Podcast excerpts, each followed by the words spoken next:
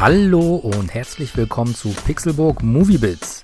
Ich bin Sepp und ich durfte mir in der Preview Sicario Day of the Soldado ansehen. Oder wie er in Deutschland ungewöhnlich einfach und kurz heißt, Sicario 2. Der Nachfolger zum Thriller aus dem Jahr 2015 dreht sich wieder um den Drogenkrieg an der Grenze zwischen Mexiko und den USA. Zwei Jahre nach den Ereignissen des Vorgängers schmuggeln die Kartelle Terroristen über die Grenze.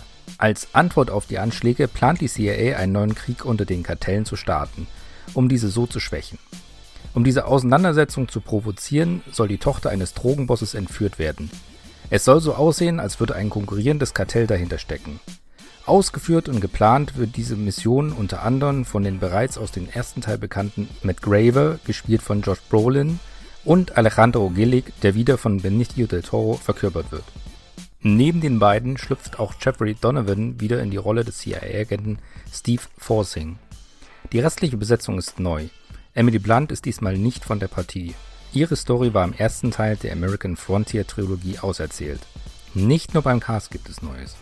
Da Danny Villeneuve keine Zeit hatte, erneut Regie zu führen, übernahm Stefano Solima. Der Italiener war mir bisher unbekannt, hat aber wohl mit der Serie Gomorra schon Erfahrung mit einer einigermaßen ähnlichen Thematik gesammelt. Sicario hat mich 2015 sehr überrascht. Ich hatte nach dem Trailer eigentlich etwas anderes erwartet. Der Film, den ich aber bekommen habe, war sehr beeindruckend. Er ist unheimlich spannend und atmosphärisch sehr dicht. Im Grunde ist er aber sehr ruhig. Der Nachfolger ist im Vergleich dazu doch anders geworden. Es gibt deutlich mehr Action und natürlich dadurch ein anderes Pacing. Und trotzdem hat der Film auch ruhige Momente. Unterstützt wird er wieder durch einen klasse Soundtrack. Nachdem Johann Johansson verstorben ist, hat sich Hildur Mynadottir, ich hoffe, ich habe das richtig ausgesprochen, darum gekümmert.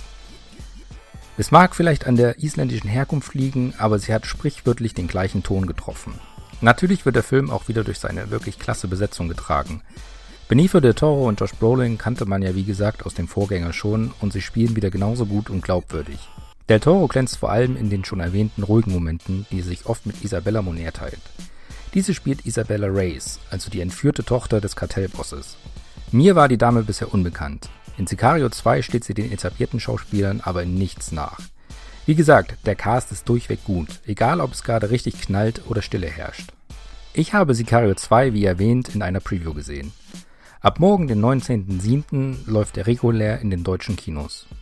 Es gibt aktuell wenig bessere Plätze, um der Sommerhitze zu entfliehen, als ein Kinosaal. Mit Sicario, Day of the Soldado habt ihr dann auch noch hervorragende Unterhaltung.